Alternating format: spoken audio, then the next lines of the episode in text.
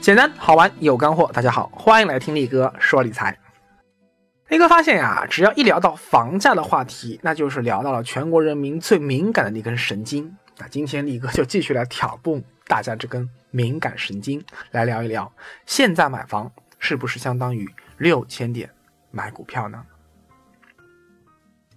哎，其实这个问题的答案啊，呃，我觉得大部分人的回答都是屁股决定脑袋的。那刚买了房的人呢？当然是说啊，楼市跟股市不一样啊，房价还会涨啊。那他总不希望说自己刚买了房，房价就暴跌吧？那早就已经买不起房的人，巴不得房价快点崩盘，自己好抄底的人，那就会说没错啊，这个房价现在的情况就跟牛市泡沫顶峰的股票市场是一模一样的，马上就要一泻千里。你们这些开开心心在数钱的人，哎，马上就要哭晕在厕所了，等着吧。所以说这些屁股决定脑袋的回答其实没有任何意义啊，因为把自己的主观意愿，把自己能不能赚钱啊强加到客观事物上，那你怎么能够发现事物的真相呢？所以说那些个叫嚣说啊中国大城市房价过去二十年从来没跌过的人啊，以及那些号称啊中国房价已经是六千点的股市顶位啊马上就要崩盘的人，说实话，这两种人都没有读过历史啊，哪怕。只是过去十多年的中国房地产发展史，他们也不了解。力哥最喜欢读历史了，因为我认为读史使人明智。所以今天这个话题答案，我们得从历史中寻找。中国的商品房市场啊，造始于上世纪九十年代前期。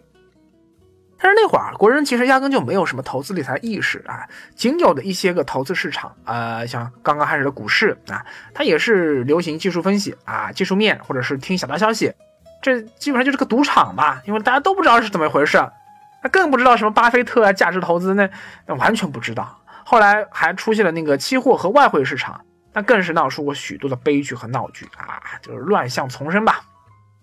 当时啊。中国经历了几十年的福利分房制度，城里人的居民虽然居住条件整体上还是非常糟糕，但是老百姓的观念中还是认为说房子不是一种资产啊，不是一种投资，房子就是应该国家或者单位给你分配住来用的啊，所以他们没有说我花钱去买房这个意识啊，当然也没什么钱嘛，那就更没有说贷款买房做投资的这样一个意识了，所以商品房。普遍买不懂，尤其你看那个在九十年代初的时候啊，那个像呃海南当时有搞过一次这个房房产泡沫啊，包括北海、广西北海也是，后来很快又破灭了。你现在去百度一下这个潘石屹加上五斤橘子，就是一斤两斤的那个五斤橘子啊，你就懂了，说五斤橘子救了潘石屹一命啊，就是就是这个原因。而当时。农村里的年轻人啊，他也不像这个两千年以后的年轻人呢。我们现在说争相恐后要进大城市啊，当时其实也没有那么大的那个这个增量需求，对不对？尤其是到了你看，像那个九七年亚洲金融危机以后，中国面临非常严重的通货紧缩这样一种风险，经济结构转型啊，包括经济下行压力当时非常大，而国家也出台了很多政策鼓励老百姓买房。这个时候怎么鼓励呢？嗯，就是。结束中国的福利分房制度，让你断了这个念想啊！必须要有房子去市场上买。而进入本世纪以后呢，中国总算开始出现了一批敢于尝鲜的老百姓，踏出了贷款买房的步伐。啊，虽然现在回头看啊，当时买房可能只需要出个几万或者十几万，但是对比当时中国老百姓的收入水平，这点钱也是一笔不小的数目。而前两年啊，这个而就那那那两年吧，应该这样说，随着中国的城市建设日新月异，尤其是说这个房屋建造水平和小区规划观念的更新啊，中国的房价已经开始慢慢的进入到了牛市通道中啊，其实一直在涨，从慢牛第一次进入到快速上涨的疯牛是在二零零三年，那是国内老百姓第一次集体意识到说，哦。原来买房它也是一种能赚钱的投资手段啊！而且你要知道，零三年那会儿啊，股市非常低迷，所以买房在短期内能带来的回报率之高是非常让人感到惊艳的。尤其是那些敢于贷款加杠杆买房人，那赚的就更爽了。那段时间啊，中国的房价的上涨其实是一种基于价值发现的理性回归，一点不贵。然而，突如其来的猛涨，那还是引起了社会舆论巨大的争议。因为房子它不像其他的投资品啊，啊，不像股市啊，那涨就涨吧。它它是所有老百姓逃不开的衣食住行这四大基本要件中的一个啊。只要房价一涨，那一定会有许多呃买不起房或者买得起房，但是就是觉得房子这个房子太贵了，老百姓就是不爽，要骂。没想到呢，二零零四年房价继续涨哦，终于在民间引起了激烈的争议，说中国房价是不是泡沫太严重了？我们的房价这样子疯涨，是不是很快就要崩盘了？注意，这是中国楼市历史上第一次出现所谓的房价崩盘论。当时啊，被誉为中国房地产市场万年空军司令的经济学家谢国忠。也是就在那个时候开始鼓吹中国楼市的崩盘论啊！他零四年到现在十多年过去了呀，他一以贯之，坚定看空中国楼市，十多年如一日啊，就不停的被打脸，但是他从来不修正自己的观点，一直认为说房价马上就要跌了。结果呢，你懂的嘛？最开始啊，他就被那些个对高房价不满老百姓视为良心经济学家。但是到后来呢，啊，那些个当年听了谢国忠的分析啊，坚决不买房的人，后来再也买不起房了啊，就会骂他爱国贼啊。这谢国忠现在的国内名声也不太好。再到后来啊，大家也都看开了啊，把谢国忠当成是像股市里的李大霄一样的娱乐人物啊，觉得这这家伙挺逗的啊，挺可爱的，是不是？反正房价已经涨到了这个完全无法理解的地步了嘛，算了。就当他是个娱乐人物吧，你看，所以这个谢国忠内心也真的是很强大。好，说回来，到了二零零五年啊，又又涨了，民意沸腾啊，这个政府终于坐不住了，所以那一年中国制出了历史上第一次楼市调控政策。因为九十年代以来啊，中国的股市的暴涨暴跌，它已经经历过很多次了。中国股市它不规范，像个赌场啊，什么七亏二平一赚，这个人人都知道。你知道亏钱大，还有可能大啊，这个亏钱的概率大，你还是要在这个赌场里玩，那亏钱活该。但楼市不一样，零三年以以来这一波上涨啊，它是史上第一次疯牛，而政府的调控政策那也是史上第一次，大家都不知道这啥情况，那结果呢？那一次政府的宏观调控真就吓住了不少购房者，说：“哎。”政府开始要收紧了啊！在中国这样的一个政府说话说一不二的啊，那个看来房价是要跌了，赶快撤。所以那会儿的确很多城市的房价出现了下跌。所以如果说零三年之前就零一零二年买房啊是第一个黄金坑，那么零五年是第二个买房的黄金坑。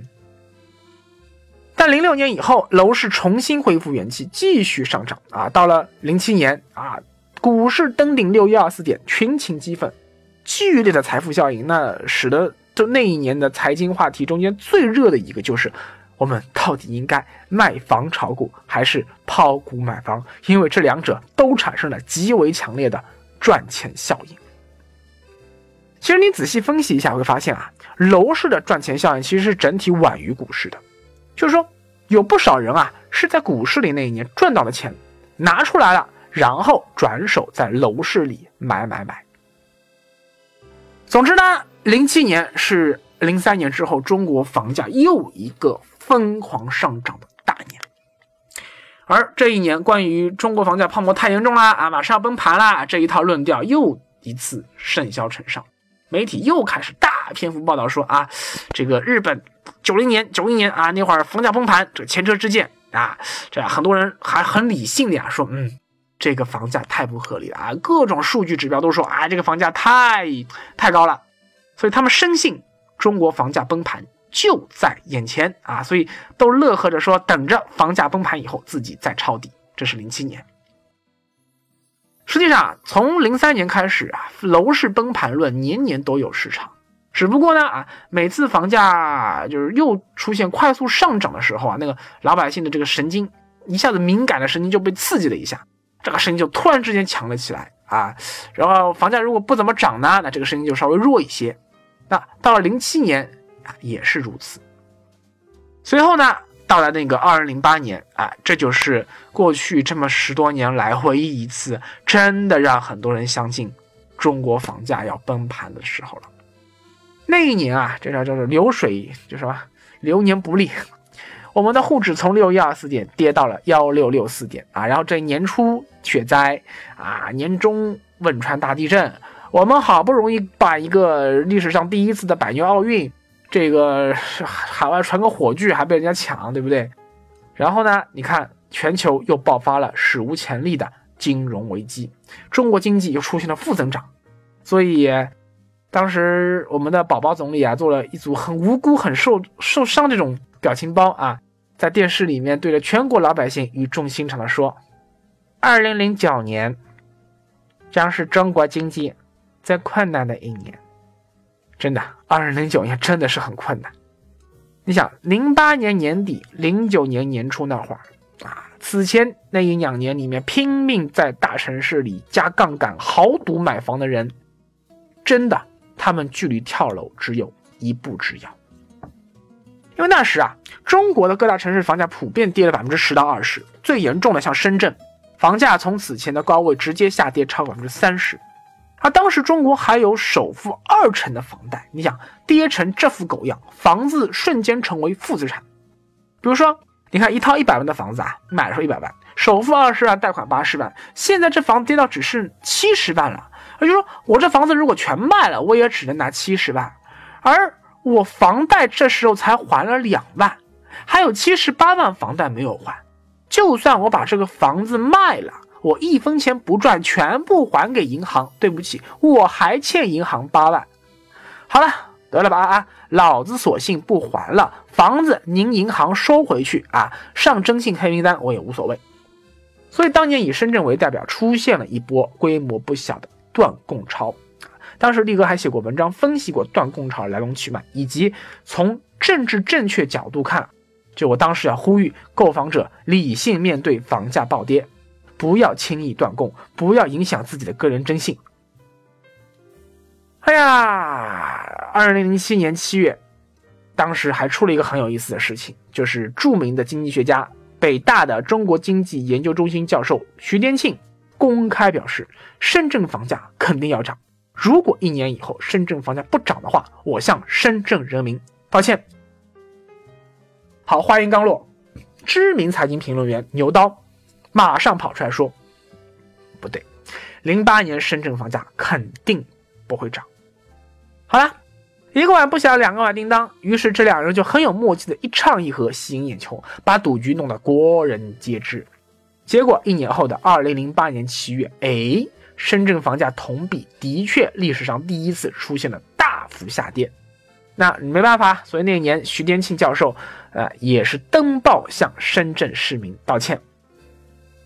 这两年啊，力哥记得很清楚啊。那不管像什么牛刀啊，还有石寒冰啊、曹建海啊、易宪荣啊等等等等，那些个反正只要是知识分子啊，公知，呃，有理有据的反驳或者说鼓吹中国房价崩盘论、中国经济危机论，这些个大 V 都非常有市场。只要房价一涨，民怨四起啊，一下子就是振臂一呼啊，痛骂开发商和地方政府，一副义愤填膺啊，众人皆醉我独醒的忧国忧民状。呃，然后呢，就名气窜升啊，赚得盆满钵满。那些年啊，一直说房价还要涨涨涨的任志强，成了中国千万键盘侠的网上通缉犯啊，人人得而诛之的第二号人物。那个，你知道第一号人物是谁吗？啊？对，就是那个那些年还在参拜靖国神社的小泉纯一郎，日本首相啊，他排第二，他排老二。因为力哥自己是媒体人啊，所以我对媒体这事儿，这这个门道我是门清儿啊。大家工作关系，我自己也一直在学习各种经济金融方面的专业知识，所以我对于那些个耸人听闻的那些畅销书啊，就是我是从来不感冒的啊。这标题写的很恐怖的，我就不看，因为我发现啊，这里面有很多是伪装成真诚的套路，就有点像什么，像今天的就美国总统川普在在竞选时的样子一样，一脸的真诚，背后全是套路。结果后来呢，我就越来越发现了，我喜欢任志强。我发现说，老百姓其实不是爱听真话，老百姓爱听的是符合他利益和想法的话。只要你把他心里想说的话说出来，你为他的利益代言，而且还让他说的心里倍儿爽啊，觉得好像有理有据，哎呀，心服口服，哎，那他就会捧你。但如果你说的是他不爱听的话，哪怕是真话，对不起，他也一样骂你。就像有家孩子出生了嘛，那街坊四邻、三坊四邻来这个道喜，那个个都夸孩子，哎呦，长得俊啊，聪明啊。有人说这孩子以后长大是科学家，有人说是明星啊，有人说能当大官。那如果这时候有一个不识趣的老头跑出来说，嗯，我看这孩子长大了，这些都不一定，但是他肯定得死。你要这么说，那那街坊四邻以后没人搭理你的嘛。但实际上呢？只有老头说的是真话。好，我们话说两头啊，就在深圳那些个投机客即将跳楼的关键时刻，苦瓜脸的宝宝祭出了一把名叫“四万亿”的尚方宝剑，通过史无前例的宽松货币政策和极为激进的财政政策，试图刺激中国经济快速复苏。那这一下子经济刺激计划呀，这。不要说给中国经济打了一剂强心针了，它彻底拯救了许多股市啊，不对，是楼市投机者的生命。你看啊，银行其实还没有来得及打官司收回房子再拍卖变现，到了零九年六月，才短短的半年时间啊，房价再次启动了暴涨模式。反正其他城市我是记不清了，但是我记得很清楚，上海的房价非常清楚，就是在零九年六月开始。短短两个月时间里，涨了不下百分之四十。而零八年的那一次大危机，就是历史上第三次买房的黄金坑啊！这也是最棒的一个坑，因为这个坑里不但房价跌幅最大，而且购房者还能享受到空前绝后的七折房贷优惠利率。好，再往后到二零一零年的话，这个因为这个刺激刺激政策起效了嘛，经济表面上看，哎，好像走出低谷了。但是副作用也非常明显，房价与物价起飞，高铁共治军一色，那社会上再次民怨四起啊，然后像大姨妈一样的房价崩盘论又起来了嘛。所以呢，没办法，继零五年、零七年楼市调控政策，当时也推出了一系列什么什么国 N 条啊，什么什么之后，就国国五条、国十条、国六条，很多。一零年的时候又推出了。好几个国 N 条，包括什么京 N 条，就北京的地方政策，目的就是为了狙击房价上涨。那那一年，我记得宝宝更是语重心长的说：“嗯，房价真他妈太高了啊，老百姓日子不好过。宝宝懂你，宝宝心里也苦，我一定想办法帮你们把房价降下去。”我记得很清楚，这是在二零一零年的年初，而。政府给出的降房价的主要手段，并不是大幅增加土地供应，降低开发商拿地成本和开发成本，啊，它不是把这个面粉价格降下来，而是大幅遏制购房需求。其中真正有威力的干货是限购和限贷政策。啊，当然了，那时候政府其实已经开始意识到，说商品房，那既然是商品，你应该遵循市场规律，限购。这种事情呢，这行政命令不许你买房，这是不太符合市场经济精神吧？但房价太贵，老百姓不满意，你又怎么破呢？啊，所以必须要商品房、保障房两条腿走路。所以从那一年开始，又开始大肆的建设保障性住房，啊，什么廉租房、经适房、公租房、两限房，哦哟，好不热闹。结果很快就出现了许多经适房的 N 连号事件。这什么意思呢？就说啊。经适房是这个保障房中的一种，它是由政府和个人共同持有产权的，有油水可以捞的房子。那你想，有油水捞的房子的地方，这那又没有这个很明确、很这个很规范的法律制度，那结果自然就容易产生腐败。毕竟当时这个金市房僧多粥少，就跟现在那个北京拍牌照一样啊，要摇号，结果就发生了许多，呃，理论上说只有亿万分之一概率才会出现的 N 连号事件，就是说啊，五百零八号、五百零九号、五百一十号、五百一十一号，通通都中奖啊！最奇葩的是，我记得有十四连号都中奖了，那十四个号，这个。你如果说这是天意，那是鬼才信呢，对不对？好，说回来，二零一零年四月，北京成为了中国第一个出台限购政策的一个城市。那当时它规定是每户家庭只能新购一套商品房。那后来上海、呃深圳、广州啊这几座一线城市也先后跟进。可这个规定啊，你不就是在鼓励大家快点再去买房吗？而且因为只能买一套啊，你不是要买就买大房子吗？是不是？所以呢，后来说，哎，这个政策不行啊，这个没用。二零一一年的春节之前，政府终于下定决心说，好，咱们不准备让大家好好过年了，限购令全面升级为本地户籍居民以家庭为单位。最多名下只能有两套房，外地居民只能有一套房，前提还得是在当地缴纳社保或者说缴税满一年。这个政策执行之后啊，哎，房价总算从分涨回到了阴涨。注意啊，这个就是因为零九年以来啊，这个这么长时间里面，这个房价其实一直在上涨，它就有惯性作用，所以二零一一年上半年房价其实还是在小幅上涨的。直到一一年的年底，我们终于才迎来了第四个买房的黄金坑啊！但是那段时间楼市最大的新闻已经不再是断供潮了，因为没跌这么狠啊，呃，而是业主怒砸售楼处。因为和零八年相比啊，这时候房价已经涨到人神共愤的地步了啊！当然和现在比，还是小儿科嘛。但当时许多家庭已经是为了买一套房啊，要倾尽全力，还得背上一屁股债。结果有些在二零一一年七八月份签约买下的二手房，因为当市场变冷的速度太快，开发商到了十一月份第二期销售的时候，哎，不得不降价促销，导致说同一个楼盘第二批开放的预售的价格，哎，比第一批降了百分之十，甚至百分之二十。这个别的城市我不了解，但是当时的上海啊，力哥是真的实地去许多新建楼盘做过实地调研的。发现许多开发商这次是真的降价了。其中啊，降价重灾区在上海，是当时十一号线刚刚通车一年多的嘉定新城那一带。因为当时除了这个地铁嘛，当时嘉定新城周边在新城嘛，就什么都还没呢，就是鸟不拉稀啊，什么都没有，就一些房子还在造。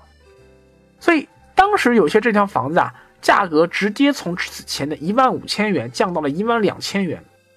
一个平米降了三千元，你想，如果我是买一百平米的房子，那之前三个月前买的房子呢，瞬间就要多付了三十万的购房款。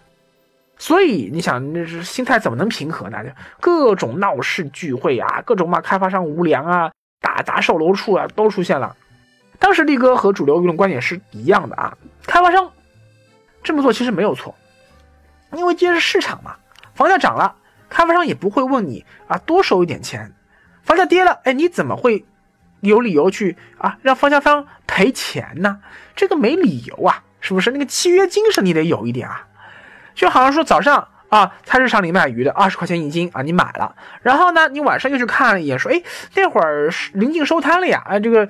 想要快点卖了回家了，哎，嗯，他就卖十五块钱一斤，那你这是如果你要买，你再去买嘛，对不对？你不能说老板，我早上买鱼二十块，你能不能退我五块钱啊？这个说不通啊，对不对？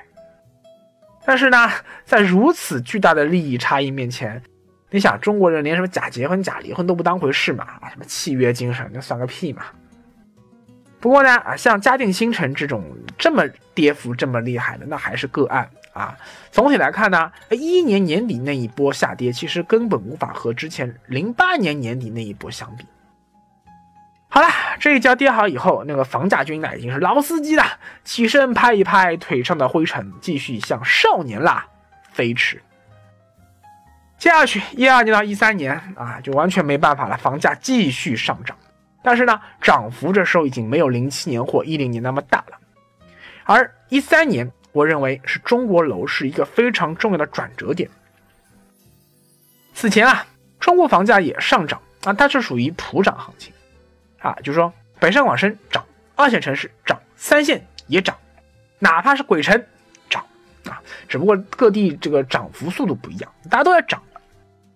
但是用力哥的分析观点来看啊，你看就是那个价值规律、供求规律和货币规律共同起作用这个角度看，经过了连续的上涨，到了二零一三年，中国房价和老百姓的收入之间的差距真的是太悬殊了啊！就算你通了地铁、盖了公园、呃建了学校、有医院，在土地里积建了更多的投资，但是对不起，价值规律。我真的觉得不足以支撑那么高的房价。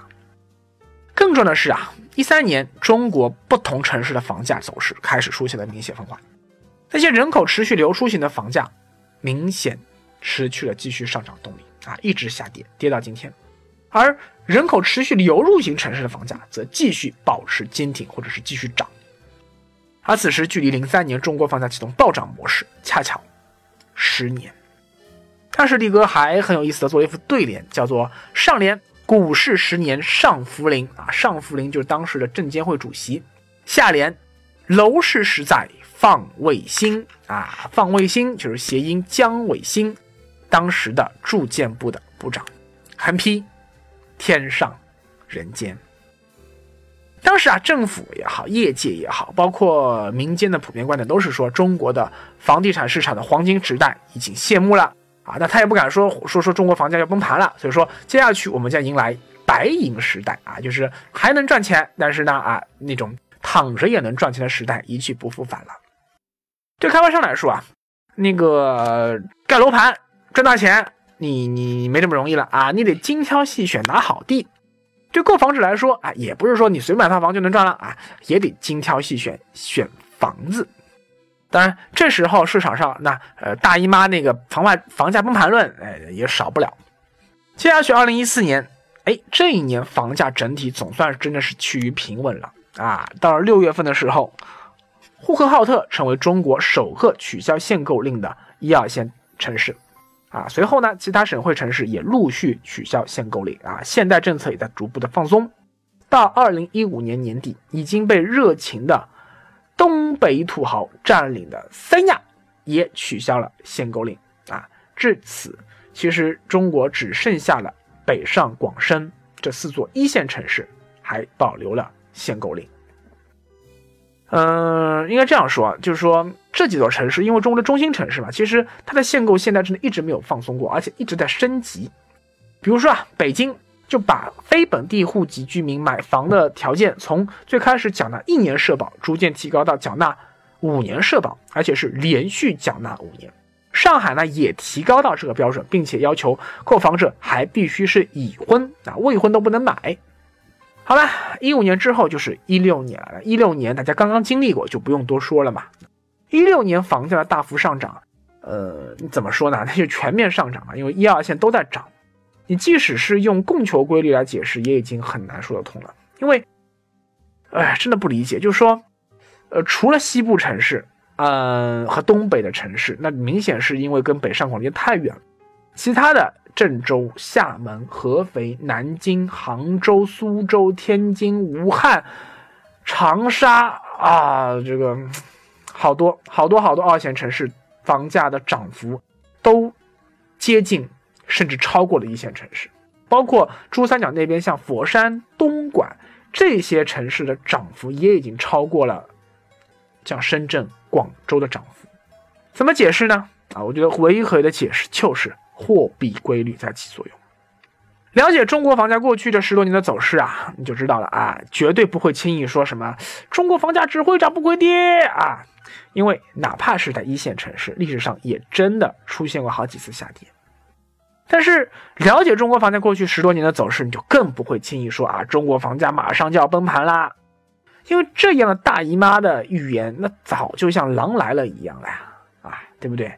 对，太阳底下无心事，有泡沫早晚要破，狼总有来的一天，但你怎么敢保证就是眼下这一次呢？然而，已彻底失去了价值规律的依托啊，依靠供求规律，它能起的作用已经越来越小了啊啊！除了长期限购的啊，还在上涨的北上广深，那是非常明显，就是受供求规律影响，大家都要买。那剩下就只剩下货币规律一枝独秀，支撑房价飞涨。那也就意味着说，判断房价什么时候会止涨或者说崩盘的指标非常简单，就看。货币发行增速，或者说信贷投放增速，通俗说就是央妈的货币口子什么时候会扎紧。如果它快速的、狠狠的扎紧了，不给你信贷了，不给你去买房了，那么可能房价真的就到六千点了。那么问题来了呀，央妈什么时候才会扎紧口袋呢？这事儿。啊，力哥后面的文章，你后面的视频节目再和你详说。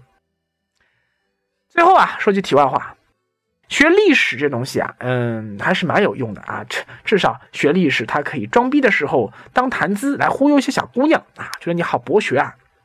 但是呢，呃，历史学再好，其实也没啥用啊。因为如果你是一个不敢鼓起勇气去买房，而一个劲在那边瞎逼逼的人。那你也只是一个会瞎逼逼的穷人而已，精彩。